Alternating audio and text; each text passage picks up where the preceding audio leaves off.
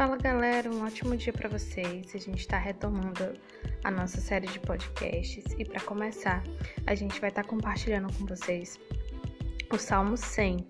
Então, queria que vocês se desligassem um pouquinho e conectassem agora com a palavra de Deus. Lá no Salmo 100 diz o seguinte: Aclame o Senhor, todos os habitantes da terra. Prestem culto ao Senhor com alegria, entrem em Sua presença com cânticos alegres, reconheçam que o Senhor é o nosso Deus, Ele nos fez e somos dele, somos o seu povo e rebanho do seu pastoreio. Entre por suas portas com ações de graças e em seus átrios com louvor.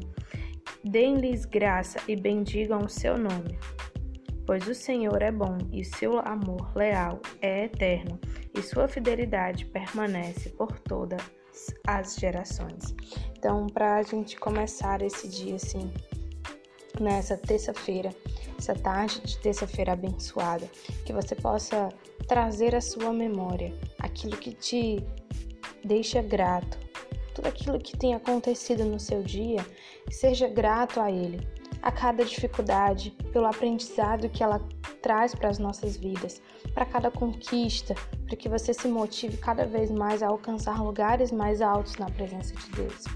Né? Não deixe que o inimigo ele tenha portas abertas na sua vida, na sua mente, em reclamar, em trazer pensamentos ou palavras que façam você se autodestruir, né? E tornar a sua vida uma vida fraca.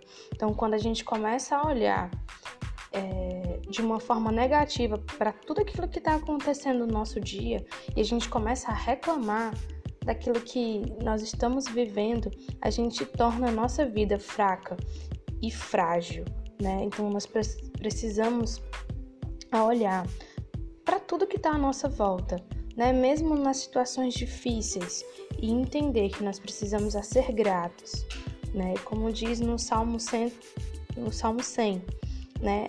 É, quando a gente reclama, é, é um princípio de morte que a gente traz para as nossas vidas.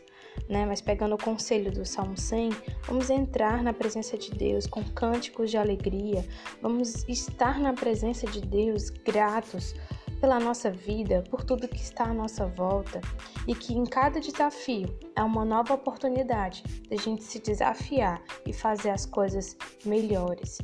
Né? Então, Deus ele nos colocou aqui com um propósito de fazer a diferença, de mudar as, as situações pela nossa mente, como diz lá em Romanos 12, 2. A gente precisa se renovar pela sua mente.